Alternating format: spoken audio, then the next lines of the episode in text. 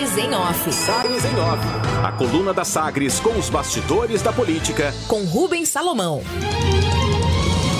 Os destaques de hoje, edição desta quarta-feira, dia 2 de fevereiro de 2022, o senador Luiz do Carmo diz que os evangélicos têm a obrigação de reeleger Bolsonaro.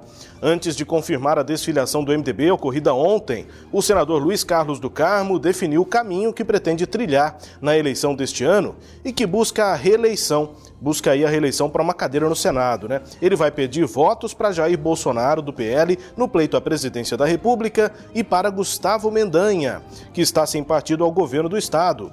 O apoio a Mendanha já era considerado, mas foi praticamente definido na última semana com as movimentações do prefeito de Aparecida de Goiânia em Brasília, Luiz do Carmo, que sempre foi, ou pelo menos na história recente, né, próximo de Ronaldo Caiado, foi inclusive escolhido suplente de senador em 2014 eh, na vaga, né, na chapa eh, de Ronaldo Caiado, por isso é senador hoje desde 2019, quando Caiado se tornou governador.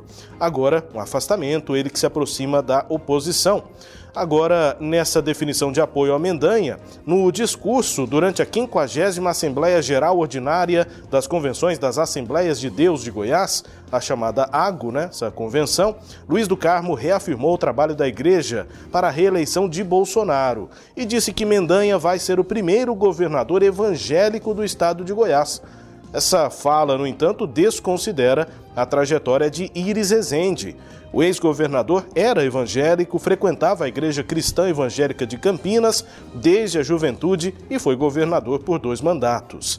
Depois, nesse discurso lá na Assembleia, é, na Convenção das Assembleias de Deus, depois de apresentar um vídeo com 11 segundos de duração, gravado ao lado de Jair Bolsonaro, em que o presidente manda um abraço a líderes da igreja, Luiz do Carmo apresenta a missão política dos evangélicos de Goiás em 2022. Segundo ele, aspas, nós evangélicos temos a obrigação de reconduzir este homem à presidência da República. Temos, temos que pegar na mão dele e fazer ele presidente de novo, disse o ex-deputado estadual. Na sequência, voltado para o público presente lá em Rio Verde, onde foi realizada essa convenção das assembleias, ele convocou, abre aspas, levem o nome do nosso presidente para que não possa voltar à esquerda nesse país, senão nós vamos ter muito sofrimento ao povo evangélico nos próximos quatro anos. Fecha aspas, discursou Luiz do Carmo. É, e só reforçando, né? Ele que diz que Mendanha, se for eleito, seria o primeiro governador evangélico. Abre aspas, disse no discurso: Gustavo, você tem uma missão complicada, mas se Deus quiser, a vitória. Vai ser o primeiro realmente governador evangélico de Goiás, fecha aspas. Disse ali, enganado, o senador Luiz Carlos do Carmo. Nesse grupo político, né, Luiz do Carmo buscou espaço para a busca pela reeleição na chapa, que vai ser encabeçada pelo governador Ronaldo Caiado, mas sem espaço anunciou a desfiliação do MDB e caminha para a filiação a um partido que esteja simultaneamente com Bolsonaro e com Mendanha. Do outro lado, né, Luiz Carlos do Carmo e o irmão, o pastor Oides do Carmo, contavam com a presença constante de Ronaldo Caiado nos eventos da Assembleia de Deus em Goiás, desde quando o atual senador foi escolhido suplente de Caiado na eleição de 2014.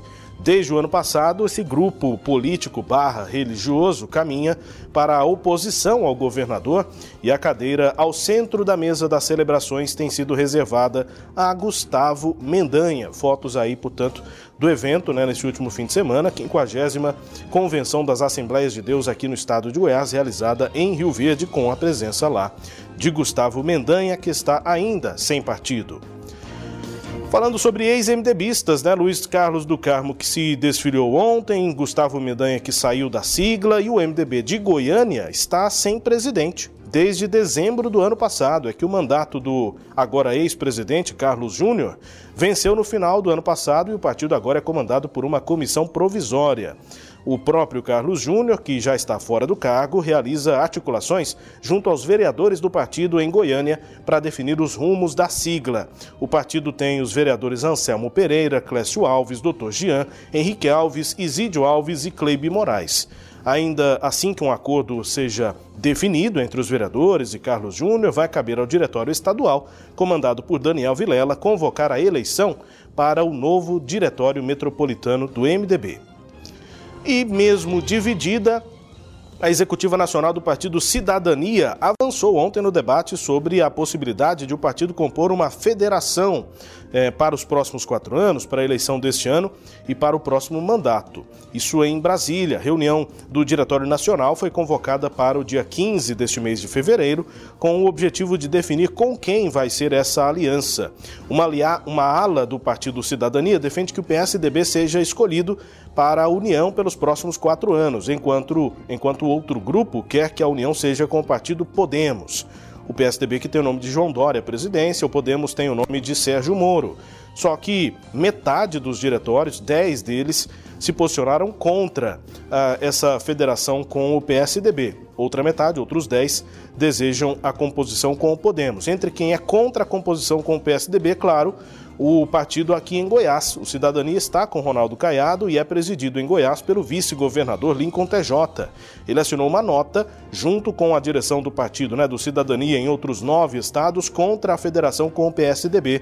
O texto aponta que a união com os tucanos é eleitoralmente inviável e aponta o apoio à pré-candidatura do senador Alessandro Vieira à presidência Portanto, essa parte do partido, da qual faz parte Lincoln TJ, quer candidatura própria à presidência da República. E a última informação: comissões temáticas. Nova gestão na Ordem dos Advogados do Brasil, aqui em Goiás, e as inscrições estão abertas para advogados que se interessem em compor as comissões da seccional a partir do triênio 2022 até 2024.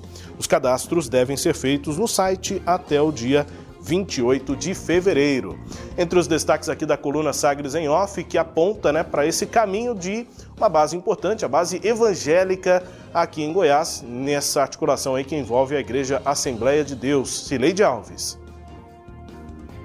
Rubens, é, os evangélicos vão votar para escolher o pastor, o chefe da igreja deles, ou vão votar para escolher um presidente da república? Eu acho que essa é a pergunta que eu faria para o senador, né?